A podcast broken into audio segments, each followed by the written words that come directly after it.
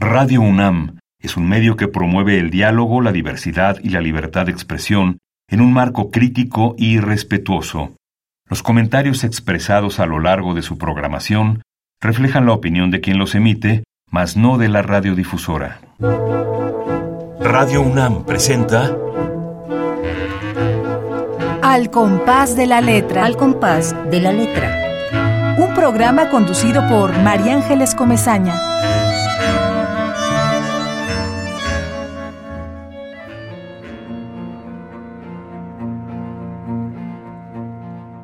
Huérfano en la ciudad del paraíso.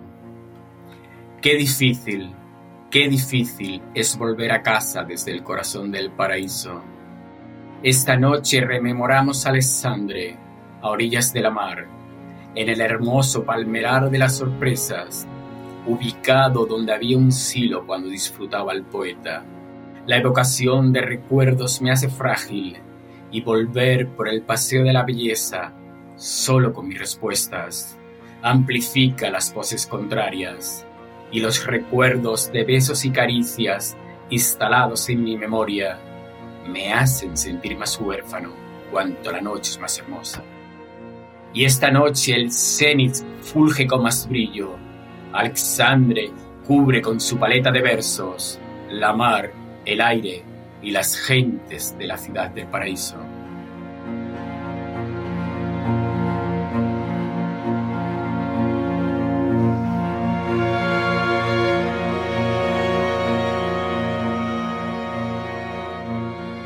Queridísimos amigos, muy buenas tardes.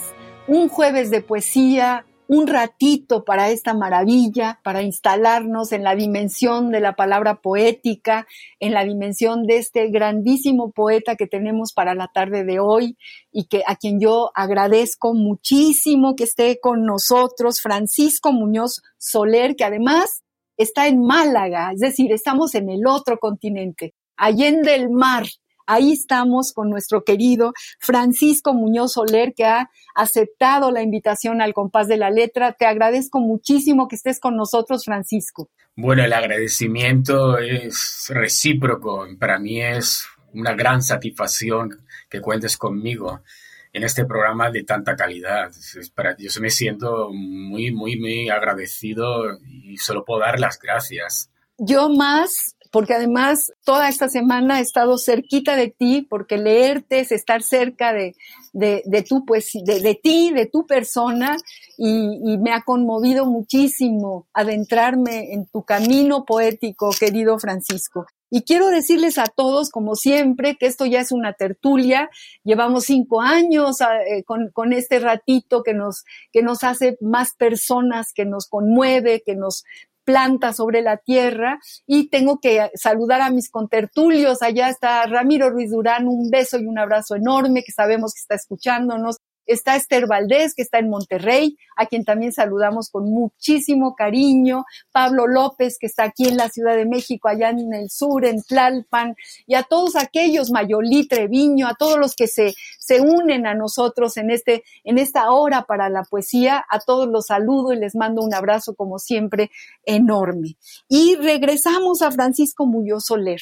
Este gran poema que acabamos de escuchar es nada más una probadita, como decimos nosotros, Francisco, de tu bella poesía. Evocar a Alexander, ¿no? Decir que, que la evocación de recuerdos te hace frágil, nos invita a, a, sentir que se vale estar frágil, que, que, que es parte de, de, lo humano estar frágil y a veces nos resistimos a decirlo y la poesía nos abre este paréntesis, esta gran ventana para poderlo decir. Es un bellísimo poema el que nos, el que nos acabas de leer y antes de que nos lo cuentes todo y de que nos expliques tu, tu poesía, quiero leer esta pequeñísima semblanza que mandaste.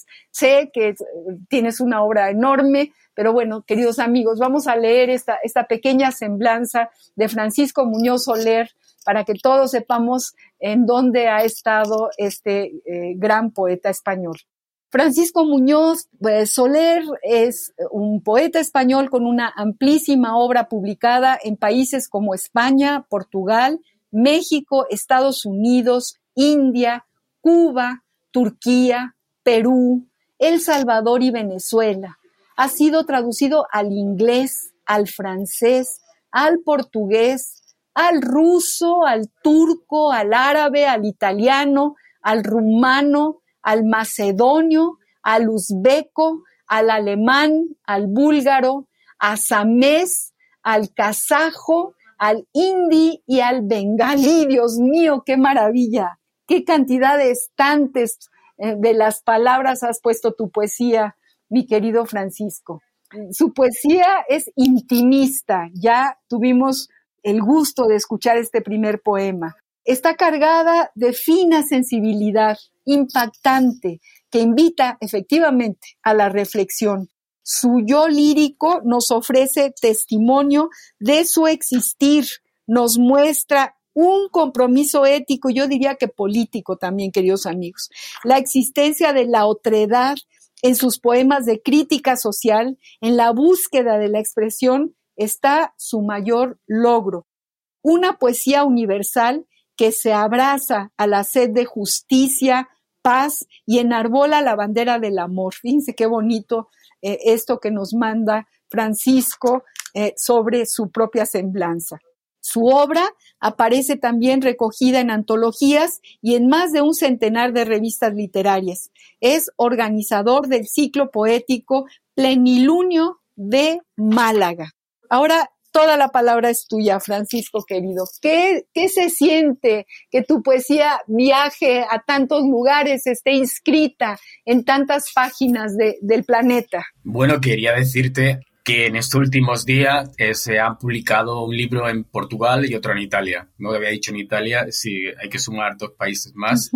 Bueno, ¿qué siento? La verdad es que satisfacción por el hecho de que llegue a, más personas. No es una forma de engreimiento ni nada, sino en, ver, notar que, bueno, que lo que escribo pues interesa a las personas, como tú has dicho, les llega, la poesía, la poética mía cobra vida en otras personas y de alguna manera eso pues me hace sentir pues eh, satisfecho conmigo mismo y que me hace ver que lo que, que tiene un sentido, ¿no? mi, mi, necesidad, porque en realidad es una necesidad, pero a la vez es algo que me llena de vida, ¿no? Porque no solo es que dedica la inspiración, sino estar constantemente leyendo poesía, investigando, es como un, como un me crezco personalmente escribiendo poesía y leyendo poesía y el hecho de que sea capaz de llegar a otras personas pues me hace pues de alguna manera dar significado a lo que hago. Claro, claro. Qué, maravilla, estás en Málaga. ¿Cómo es Málaga? ¿Cómo, cómo es? Qué, sensación tan, tan especial es sentir que estamos tan lejos y tan cerca, Francisco? Bueno, Málaga es una ciudad realmente donde hay una gran calidad de vida, ¿verdad? Me siento muy afortunado de ser malagueño, haber nacido aquí.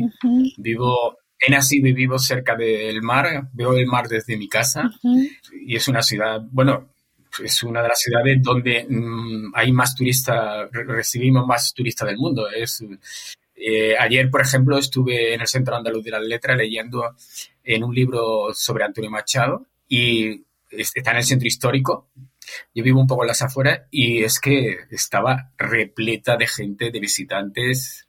Es una cosa, bueno, yo creo que es uno de los sitios mejores del mundo para vivir. al menos así yo lo creo. Yo también lo creo y qué privilegio y qué maravilla. Yo creo que también tu poesía agradece mucho el paisaje en el que estás, Francisco querido. Siempre preguntamos a los poetas que llegan un lugar común, pero no importa porque tenemos colecciones de historias. ¿Cómo empiezas?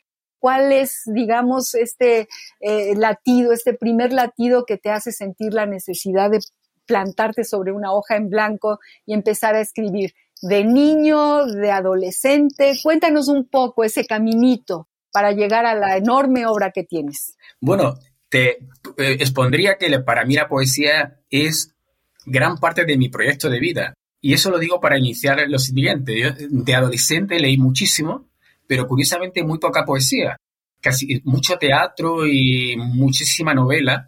Y empecé justamente, ayer fue, se recordó en algunos de los poetas que, que me acompañaron, que era un homenaje a Machado que casi todos españoles, lo, lo de mi generación, empezamos con Machado, con, con Juan Ramón Jiménez, con Lorca y tal. Y de verdad, te lo digo, y por eso te hice antes, te hice antes la entradilla esa de mi proyecto de vida.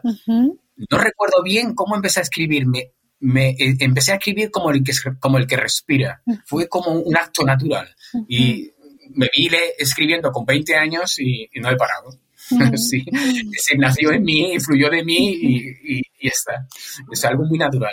Nosotros aquí bueno, no sé si, si allá en Málaga o en, España, creo que sí, alguna vez yo asistí en Madrid a un taller de poesía en la, en aquel, la cafetería Gijón, ¿no? Que era algo verdaderamente fantástico. Eh, ¿Tú has asistido? ¿Existen talleres de poesía en Málaga? Eh, ¿Empezaste a los 20 años a juntarte con tus amigos y a leerles tus poemas? ¿O cómo estuvo ese asunto? No, la verdad es que sí hay talleres y hay no solo de poesía, sino de narrativa y una gran tradición y grandes eh, literatos aquí en Málaga. Es una suerte, en gran nivel, eh, eh, no solo de belleza y de, de visitante y turismo, sino también de, de, personas de la literatura. Y yo empecé a escribir de una forma, digamos, para mí, ¿no? Estuve mucho tiempo sin, sin publicar, de hecho, mi primer libro salió en el 96, yo empecé a escribir en el 78. Fíjate. Pero poquito a poco fui, lo hacía como, como una necesidad, ¿no? Donde yo iba reflejando muchas cosas donde, eh, que observaba o que sentía, pero poquito a poco, también porque eh, mi vida, no, yo no soy del mundo, no soy académico ni soy literario, soy del mundo de los deportes, entonces tenía poco tiempo, ¿no? No, estaba sumido en el mundo literario, ¿no? Pero poco a poco eh, eh, el, tema de la poesía fue engrandeciéndose dentro de mí, de mi espacio vital, y fui cada día llegó un momento en que dije, hey, esto, este es mi camino. Y empecé a formarme desde los poetas grecolatinos y ahí empezó una gran, gran formación. Mm, mm, me salté el mundo andalusí, ¿no? Y justamente ayer terminé una investigación de los últimos meses de todo el andaluz, de todo el andaluz, de toda la poesía del andaluz. Fantástico. Tengo aquí uno de, uno de tus lindos poemas, bellos poemas con gran fuerza, que tiene que ver con lo que estás diciendo y que se llama ¿Qué es ser poeta y por qué serlo? Eh, con un epígrafe de Antonio Colinas que dice, la poesía es una forma de ser y estar en el mundo, justo lo que estás diciendo. Y el poema dice así, ¿Qué es ser poeta y por qué serlo? Nunca me hice las preguntas. Fluye del venero de mi ánima, forjando elección de vida, mi posicionamiento en el mundo, manifestarme en la palabra y en los silencios con belleza y humanismo. Fíjate cómo responde a todo lo que nos estás diciendo este poema tuyo, Francisco. Sí, sí, sí. Sí, sí, porque realmente es que lo siento y como lo siento, no es, mm, es algo, es que no puedo decir otra cosa, porque es que realmente es algo con natural conmigo mismo. Entonces, y en ese poema tan pequeño, pequeñito realmente, se resume todo el sentir. De hecho, creo que me ha copiado, ha calcado todo lo que he dicho anteriormente, acabo de decir.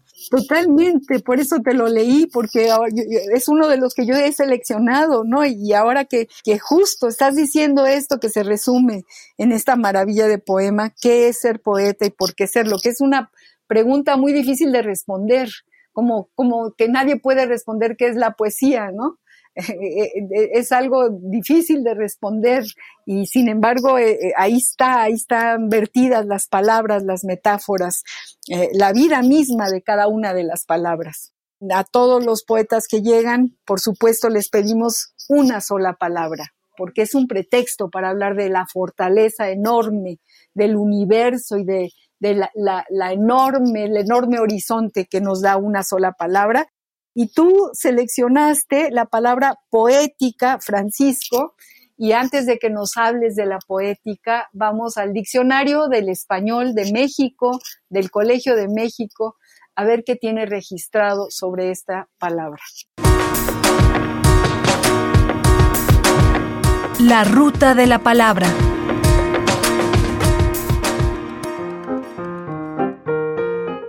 Poética, sustantivo femenino. Conjunto de concepciones, tradiciones y medios de expresión característicos de una corriente literaria, una época o un poeta en particular.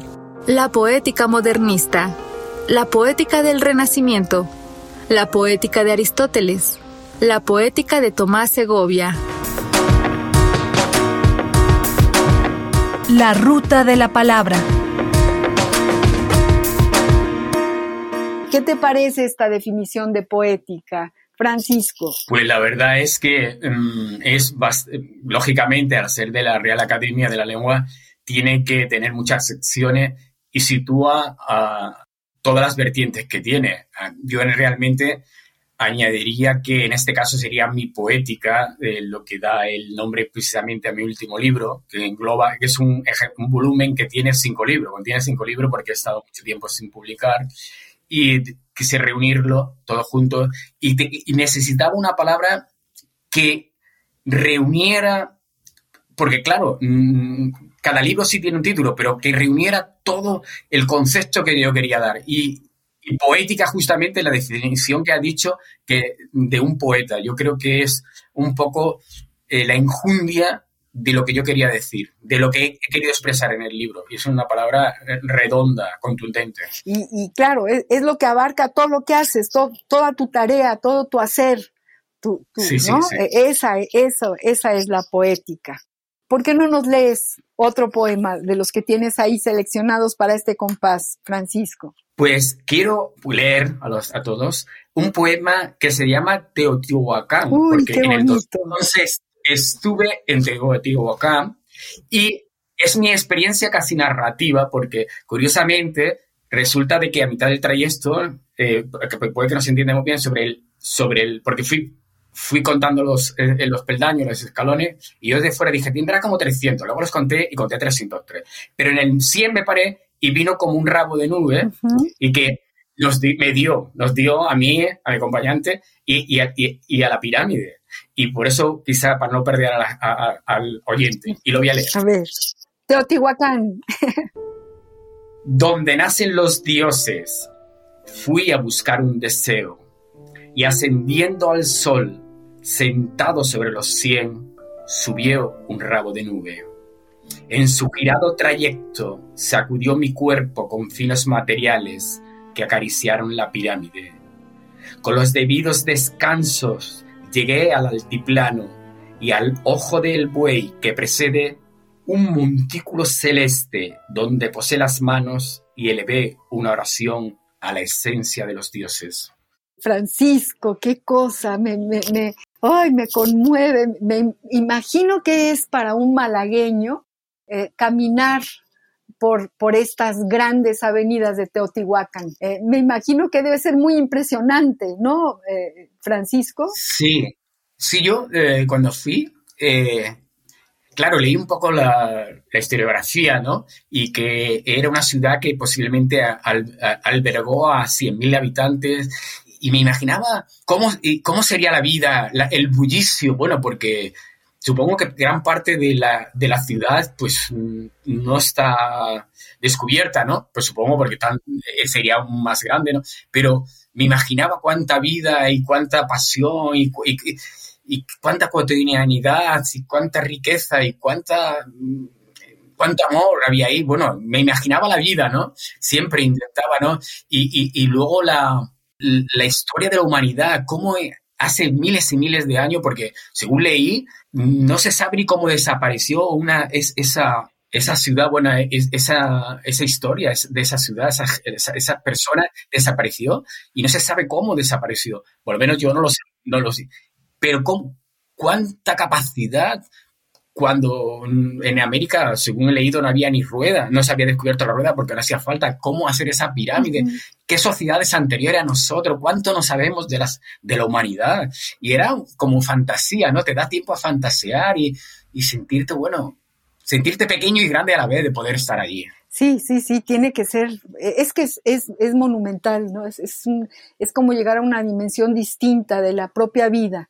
Y, bueno, tenemos mucho que ver los mexicanos con, con, los españoles y si nos remontamos a 700, a 500 años atrás, pues es, es como eh, en realidad la huella de, Hay muchas aristas, hay muchas aristas en la historia. Hay muchas aristas, pero bueno, la poesía engloba eh, esta, esta sensación, este, este poema tan bello, hablas de rabo de nube, es eh, con, con, una serie de metáforas poéticas que, que, nos describen, nos dan la atmósfera de lo que significa plantarse frente a las pirámides de Teotihuacán.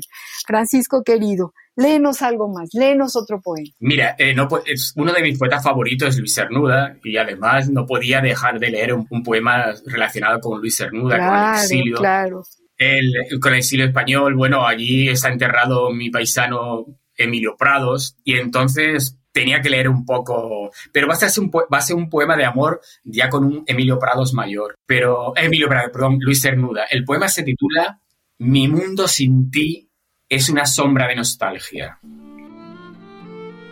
Mi mundo sin ti es una sombra de nostalgia, donde renuncio a la vida y fortalezco en la memoria el gozo de nuestros días, porque no conozco ni deseo otra que ordenar mis momentos en tus ojos, compartir contigo la luz y los sueños.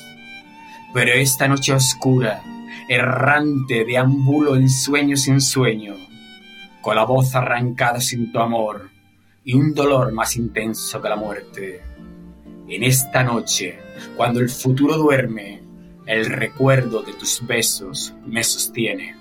¡Ay, qué emoción! Y qué, qué homenaje a Luis Cernuda, qué, qué emoción me da escucharlo. Efectivamente está enterrado aquí en, en, uno, en un cementerio de la Ciudad de México. Y, y, bueno, ahora que hablas también de Emilio Prados, yo no sé si sepas, pero Emilio Prados, que era un hombre de una sencillez enorme, enorme, era humilde, eh, era bedel, como le, como le llamaban, era conserje, le decimos aquí en México, era el bedel del Instituto Luis Vives, donde yo estudié la primaria, la secundaria, la preparatoria, el bachillerato. Él se sentaba en una silla ahí en la puerta para no dejar escapar a los, a los niños y, nos leía el romancero gitano y eh, fíjate qué privilegio poderte contar yo esta, esta historia. Eh, era, Oye, pues a mí me, eso a mí me, me, me gratifica poder escucharte y, conocer personas que hayan que, hay, que puedan contarme esas vivencias. Sí, Emilio Prado es un hombre con una sencillez y una totalmente humilde, una humildad impresionante, un gran poeta que lo, que, que lo daba todo por la poesía. Y bueno, Luis Cernuda, caramba, tremendo, ¿no? El, el exilio español dejó una enorme riqueza en mi país, en México. Eh, y eso a mí me da mucho orgullo y mucha, mucha emoción decirlo. Eh, fue un exilio eh, lleno de gente valiosísima, lleno de poetas valiosísimos como León Felipe, como, como Cernuda, como Prados, en fin, como muchísimos poetas más que, que estuvieron. Y, editores, ¿eh? y editores. Eh, eh, Sánchez Vázquez, un gran filósofo, pero un poeta excelso, y editores, eh, Alto Laguirre, etcétera, y revistas maravillosas que se, y bueno, y mujeres, ¿no? ¿cómo, ¿Cómo se llama esta mujer? Carmen Conde. Carmen Conde, pero también sí, la mujer de Alto Laguirre. La mujer, de Alto Laguirre, que ahora no me sale el nombre, pero ahora me va a, me va a salir, gran poeta, decía Carlos Illescas, un poeta guatemalteco, que ella era la mejor poeta del exilio, fíjate tú. Eh, ahora nos, va, nos vamos a acordar de, esta maravillosa mujer. Tenemos muchas referencias, pero no nos llega el nombre, por ahí hay un, algún demonio que se está bueno, no, ahorita, ahorita nos vamos a acordar para nuestro querido público que quiero decirles, recordarles para quienes regres, llegan en este momento, que estamos hablando con el poeta malagueño Francisco Muñoz Soler y es un privilegio pensar que está un poeta de esta, eh, digamos, de este gran tamaño poético y, tan lejos y tan cerca, vuelvo a repetir, de nosotros. Es un gusto enorme tenerte aquí, Francisco, y, escuchar tu poesía. Vamos a ir a, una pequeña pausa eh, que hacemos en la estructura del programa mm, que tiene que ver con los epistolarios y tiene que ver porque pensamos, tenemos una colección enorme de, de cartas de grandes escritores, porque pensamos que el epistolario te da una visión de quien escribe muy íntima, muy distinta a la que puedes eh, eh, conocer a través de una biografía o a través de la propia obra del escritor.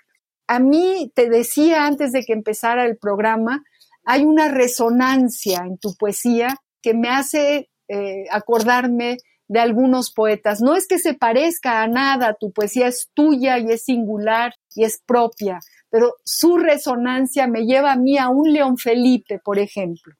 Y hemos seleccionado una carta de nuestro gran poeta León Felipe, también del exilio, que vamos a escuchar para ver tú qué, qué nos dices de estos epistolarios. Epistolario. Domicilio conocido. Domicilio conocido.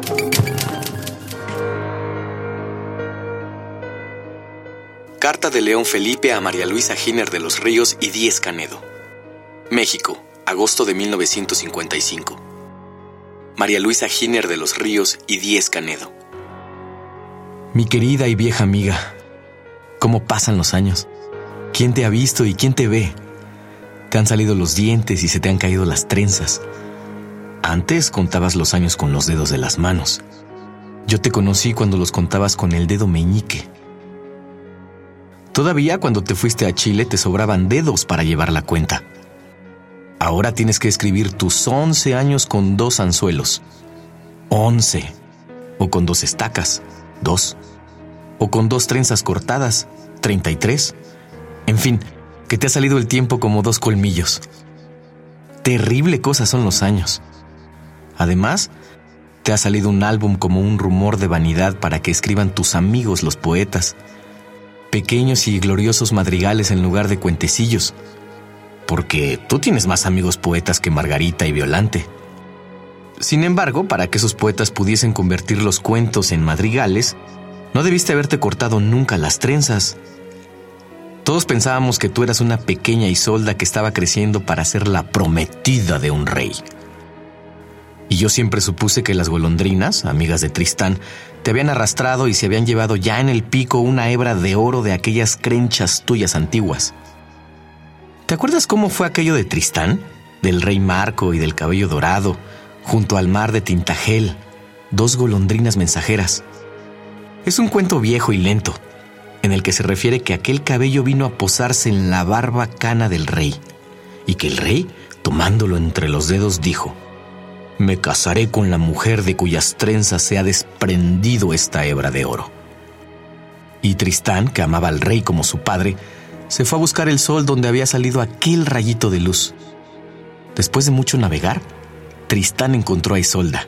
Y el cuento sigue, largo, largo, largo, como las trenzas rubias de una novia germana.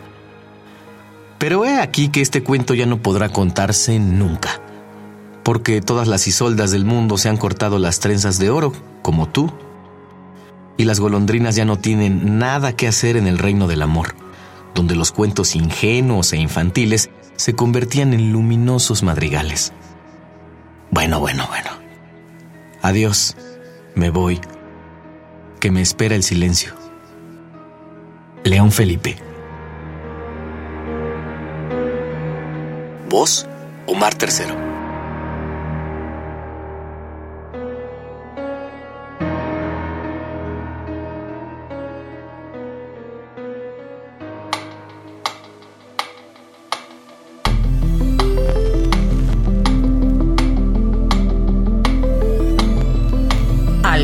De la letra.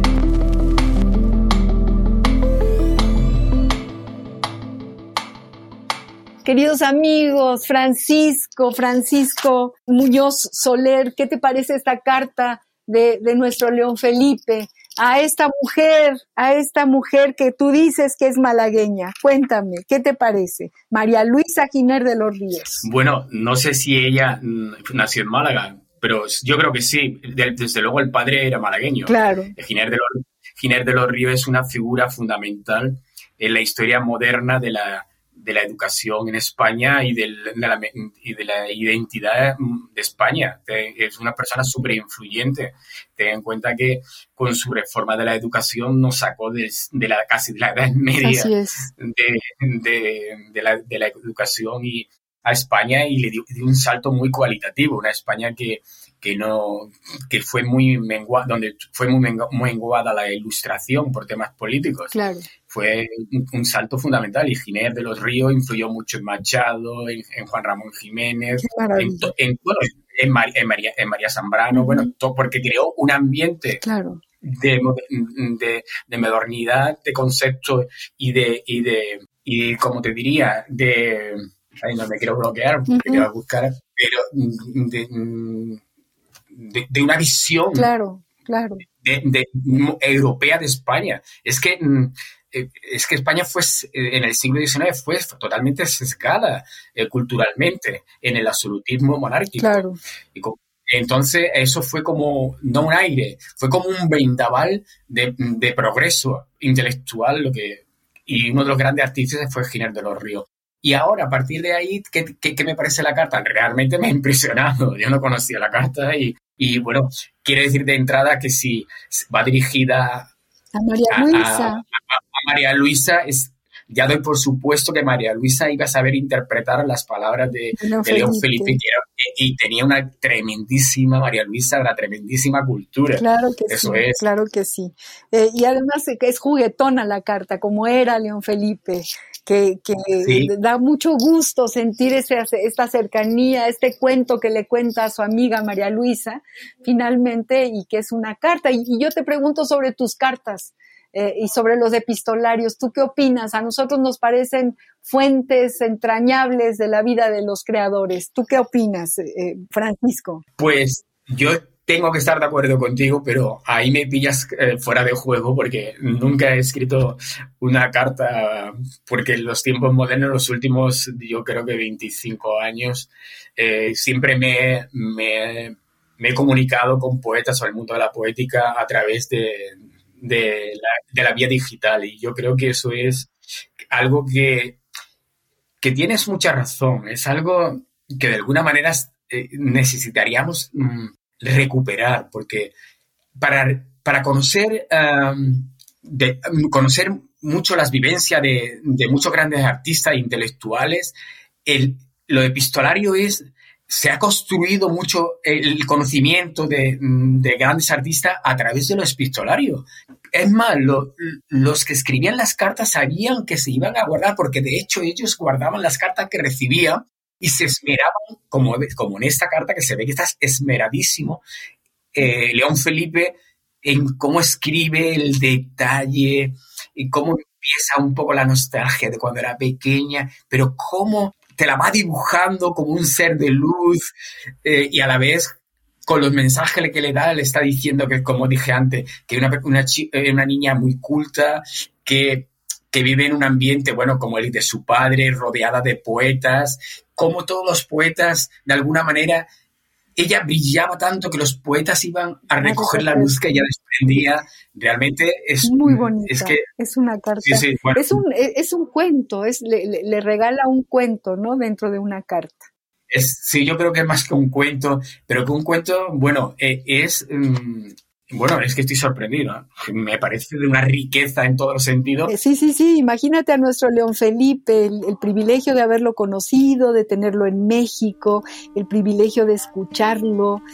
Y, bueno, vamos a ir a esta pausa. Respiremos hondo después de la carta de León Felipe y escuchemos uno de sus poemas, uno de los poemas más bellos que yo he leído y que interpreta en música y en canción eh, Paco Ibáñez otro gran cantautor y también poeta de pronto. Vamos a escuchar un poema de León Felipe en la voz de Paco Ibáñez, Como tú. Como tú, piedra pequeña como tú, piedra ligera como tú, como tú, canto que ruedas como tú por las veredas como tú, como tú, guijarro humilde como tú, de las carreteras como tú, como tú, piedra pequeña como tú, como tú, guijarro humilde como tú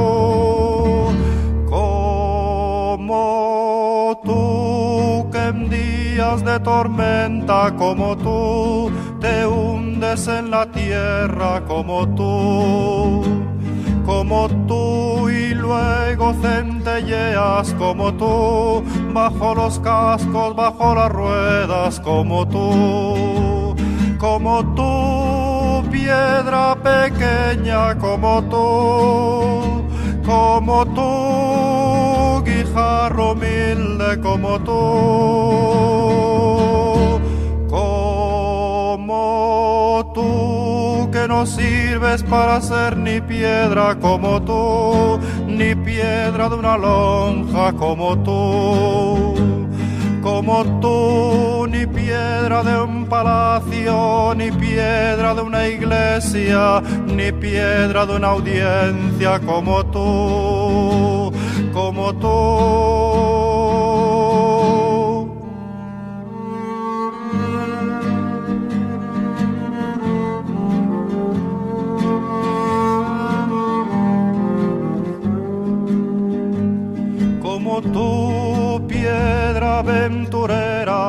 Como tú, que tal vez estás hecha como tú, como tú solo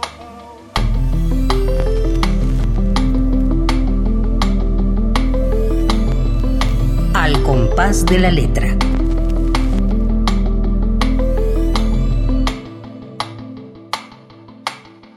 Acabamos de escuchar por- en voz de Paco Ibáñez este gran poema de León Felipe, como tú y estamos hablando con Francisco Muñoz Soler, como les decía hace un momento, eh, cuya poética me lleva a la resonancia de poemas como los de León Felipe. Francisco querido, nos emociona, decías que es todo un canto libertario haber tenido a Paco Ibáñez y a Serrat y, y haber, haberlos escuchado musicalizar estos poemas. Y, y dinos tú, eh, cómo, cómo lo- los viviste y cómo los vives. Esos, eh, esos poemas, eh, es- esas canciones de Ibáñez y de, y de Serrat, eh, dándole, por ejemplo, Serrat, dándole voz a, cantando a, a Machado y a, y a Hernández, a Miguel Hernández, él fue un verdadero eh, ciclón, un huracán de, de- de aire de libertad en una sociedad asiada de, de la dictadura fascista y que todos los jóvenes hacían bandera con ella, eran súper populares y, y- eran como un, como un canto a la libertad y, que, que imprimía es- es- es- esa necesidad y, ese no mirar atrás y, romper de una vez por todas eh, la, la exclusión social y, de vida que nos tenían oprimido.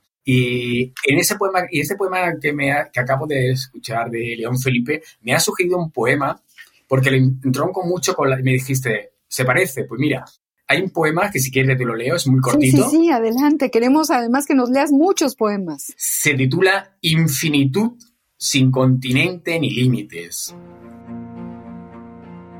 Infinitud sin continente ni límites. Eso dicen los cosmólogos, siempre intentando hallar el origen, mientras los poetas miran la Tierra y hacen suya la aventura de un minúsculo grano de arena. Uy, qué, qué bonito. Y efectivamente, hay una resonancia, volvemos a, a esta palabra tan, tan bella, me parece bellísimo, porque es como eh, vasos comunicantes, las resonancias, ¿no? Es algo que, que, que te suena en, el latido del corazón cuando estás leyendo a un poeta y de pronto llegan todas las sensaciones de haber leído a otros poetas que, que tienen una fuerza, un, un color en, en su poesía. Eh, Francisco, léenos algo más, léenos más poemas, que el, el- el- tiempo se nos va como agua. Sí, sí. Este poema me lo sugirió leyendo un poema de, eh, que se, se titulaba, igual que mi poema, La mujer de Lop, Aquí lo, de Wisława. justo este poema yo también lo, lo tengo seleccionado. No, no, por eso no lo voy a Ah, leer. bueno, no lo voy a leer. bueno. Te voy a leer uno hablando de la posguerra, el de Damas Alonso, que me sugiera Damas Alonso, que él escribió un solo libro, ¿no? Y se titula Una insaciable injusticia devora el mundo. Y dice Damas Alonso, Llegas, oquedad devorante de siglos y de mundos, como una inmensa tumba.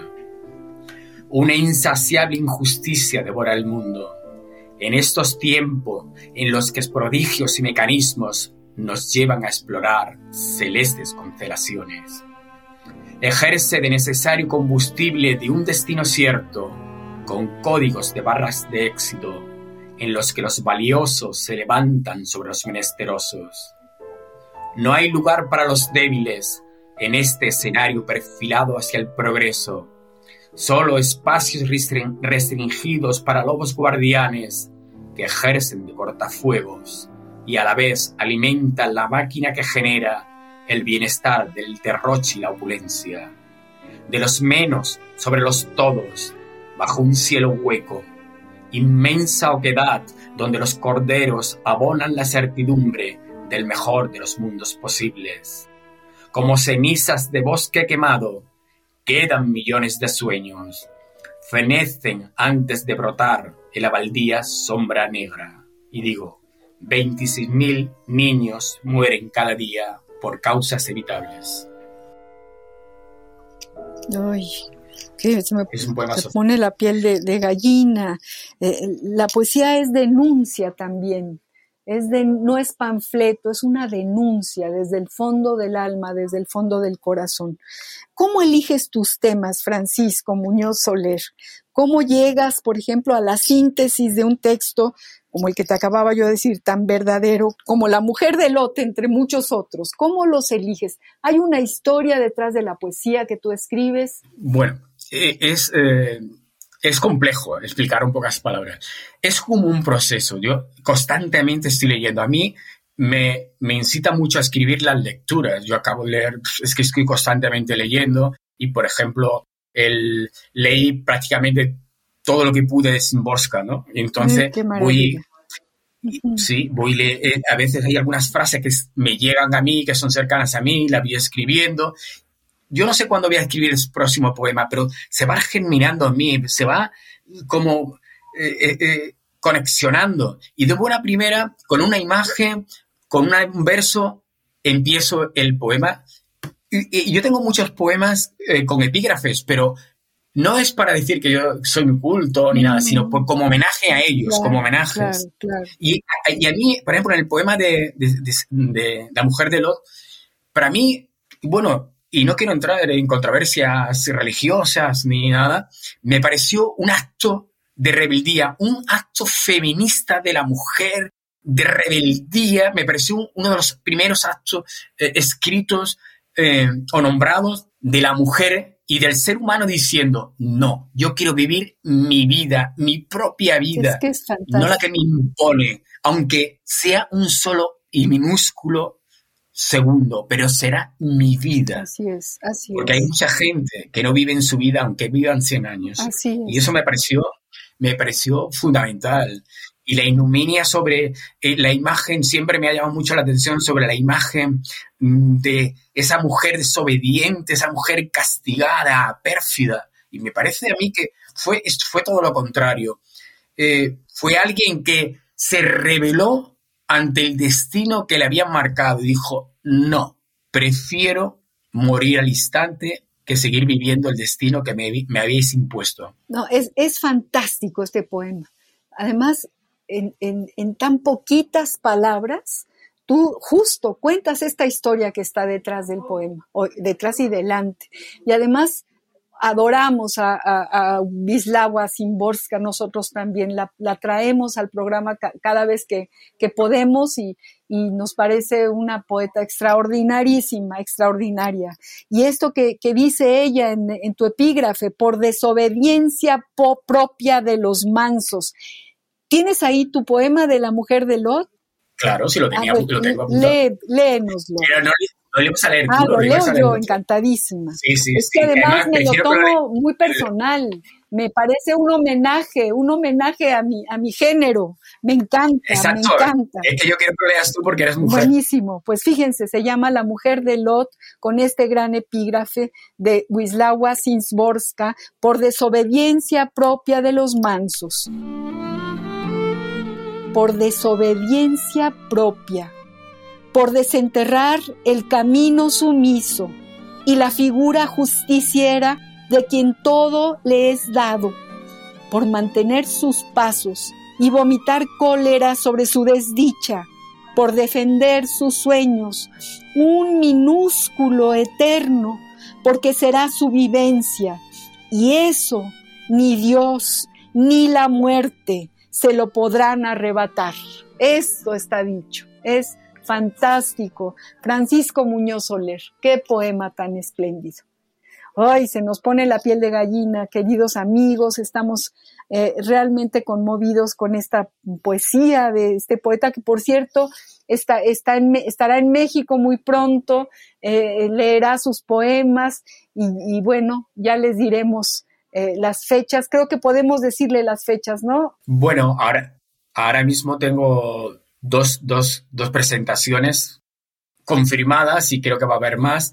El día lunes 13 de junio a las 5 eh, de la tarde en el Centro de Creación Literaria Xavier Villarrutia y el miércoles 15 en la casa del poeta Ramón López Velarde a las 7 de la tarde. Muy bien. Esos dos, y, y, yo creo que habrá más, seguro, pero ahora mismo no, hasta que no esté totalmente confirmada, no, no me atrevo a nada. Fantástico, entonces hay que estar pendientes y estaremos ahí, ya sea en, en la sala Villaurrutia, que está en la calle de Nuevo León, o en la casa del poeta esta preciosa casa en Álvaro Obregón. Queridos amigos, ahí los esperamos, ahí tenemos una cita con Francisco Muñoz Soler que viene desde Málaga a leer su poesía a la Ciudad de México.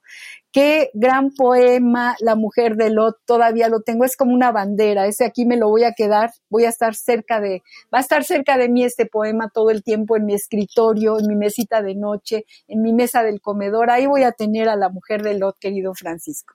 ¿Por qué no nos lees algún poema que tengas ahí eh, eh, eh, seleccionado para el compás de la letra?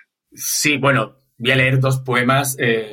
bueno, uno tiene que ver con los migrantes que me lo sugirió las, las, caravanas de migrantes de Centroamérica, de Centroamérica concretamente hondureñas de Honduras, y precisamente en julio viajaré a Honduras. Y bueno, también he estado, he recorrido mucho Centroamérica y me llega, me llega mucho. Se titula Como luz del alba. Como luz del alba se han colgado en el pecho una brújula que indica el norte sin reparar en huecos ni en la borrasca de crueldad que se les avecina. Una marcha de sufrimiento, de llantos inaudibles, de latidos que proyectan su dolor al centro de sus almas. Como un cuerpo puebla los caminos, con un rostro de eterno espejo que refleja la pobreza y el mal gobierno un vértigo para dejar atrás el dolor de vivir en tierra de demonios, maldita de hambre y violencia, y de interminable desesperanza de quienes nada esperan, en un caminar de dignidad, porque morir en el intento es testimonio de que vivir sin luchar no tiene consuelo.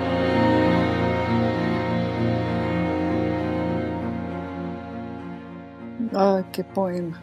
¡Qué magnífico poema, Francisco! Efectivamente.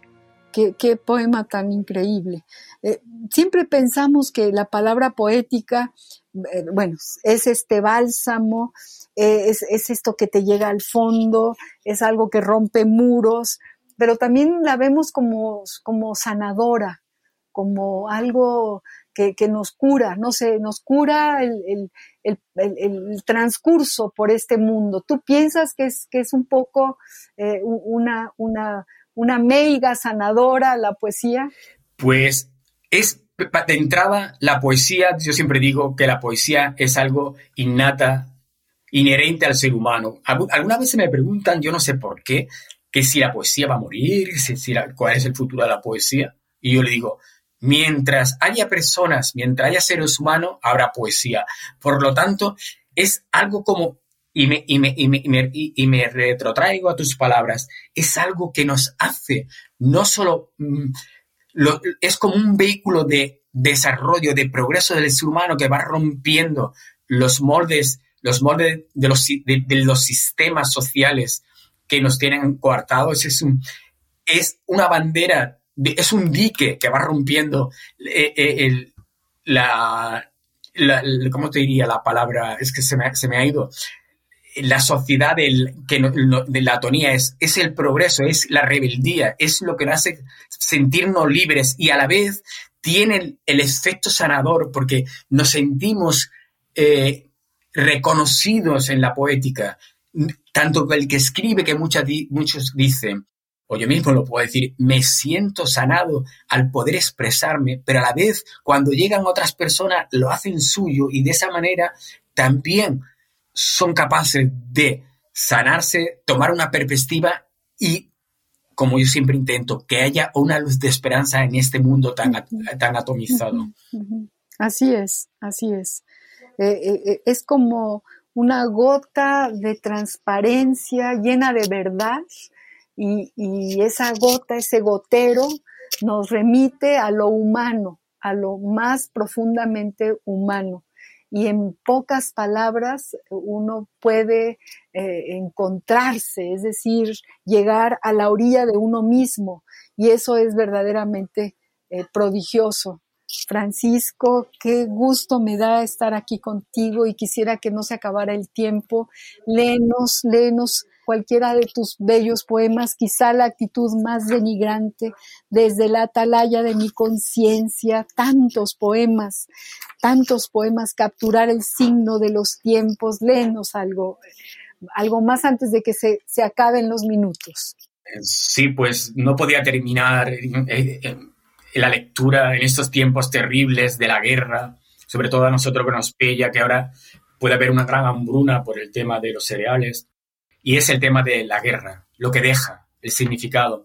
Tiene una, un epígrafe del poeta eh, polaco también, Tadeusz Rosewicz, que sufrió de joven, de niño, la Segunda Guerra Mundial, y dice, y luego su consecuencia, eso lo podemos transmitir en todas las guerras, pero ahora, por ejemplo, lo que nos lleva tan fuerte lo de Ucrania.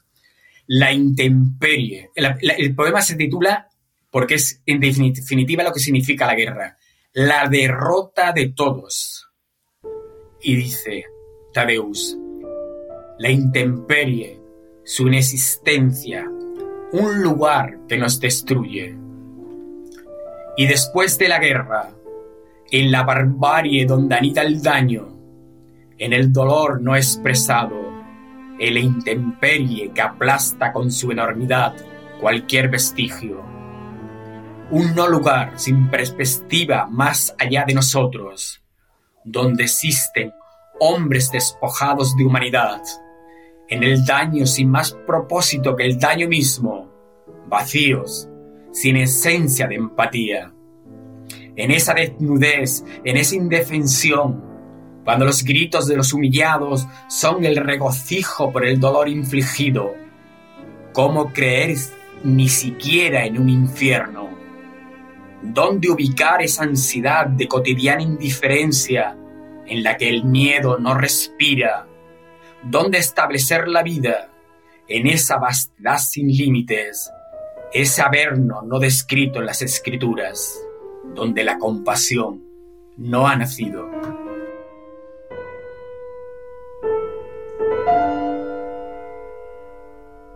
Hoy te, te, agradezco este poema, es, es, verdaderamente tremendo, tremendo, profundo, importantísimo para este momento. Tienes varios poemas de sobre las, en las guerras, la realidad supera lo que se ve y se imagina. Es la sublimación de lo más abyecto y cruel de las personas. Eh, esto es lo que hace la poesía, esto es lo que la poesía lleva en su caminar, en su, en su viaje, el, mirar de frente lo que está sucediendo y pronunciarlo con palabras poéticas. Desgraciadamente, Francisco Muñoz Soler, el tiempo se terminó, se termina, pero no se termina la emoción de haberte tenido aquí con nosotros, de pedirte que regreses. Eh, te deseamos ah, desde la UNAM, todos los que hacemos este programa, todo este gran equipo de la UNAM, eh, lo mejor en tu viaje a México. Estaremos pendientes de tus presentaciones. Muchísimas gracias por haber estado con nosotros, Francisco. Pues la verdad es que me siento, te digo al principio, me siento realmente agradecido y quería decir un poquito para terminar que el poeta tiene que ser testigo de su tiempo y de, una forma atemporal, que los poemas sean, tengan vigencia siempre dentro de mil años y que, pero, pero que dé testimonio de los tiempos que estamos viviendo. Y no sé, yo solamente puedo obtener con vosotros palabras, con vosotros palabras, o vosotras en este caso, palabras de agradecimiento. Yo sí, yo creo que va a ser mi quinto, mi sexto viaje a México y yo solamente México lo puedo definir con una palabra, fascinación. Para mí México es un país muy fascinante, eh, no sé, tengo, he tenido muchos, muchas, muchas veces una, una foto sobre, una foto subido en una, no en, una eh, pirámide, pero no de Teotihuacán, como se diga, sino en Mesoamérica, donde están las, donde están las cabezas, esa grande allí. Eh. bueno, es que para mí, sí, sí, México para mí es un país fascinante y quería volver porque es que mm, mm, me carga las pilas, me, me, siento vivo. cuando vuelvo, digo, bueno, vengo con un, con, con un cañonazo de, energía vivificadora, porque mm, eso es lo que me, me transmite, mucha vida. Buenísimo, buenísimo.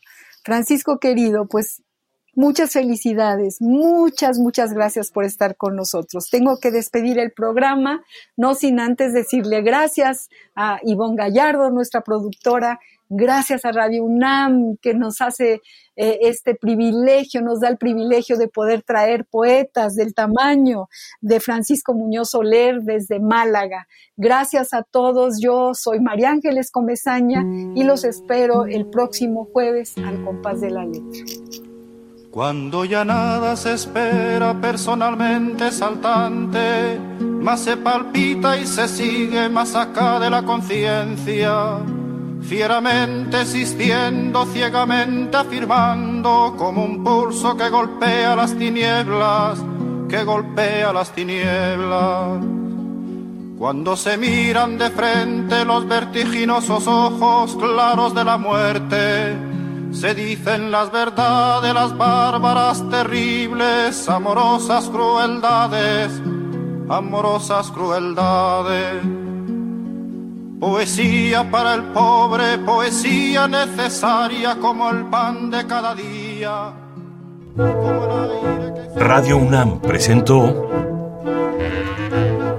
Al compás de la letra. Al compás de la letra un programa conducido por María Ángeles Comezaña.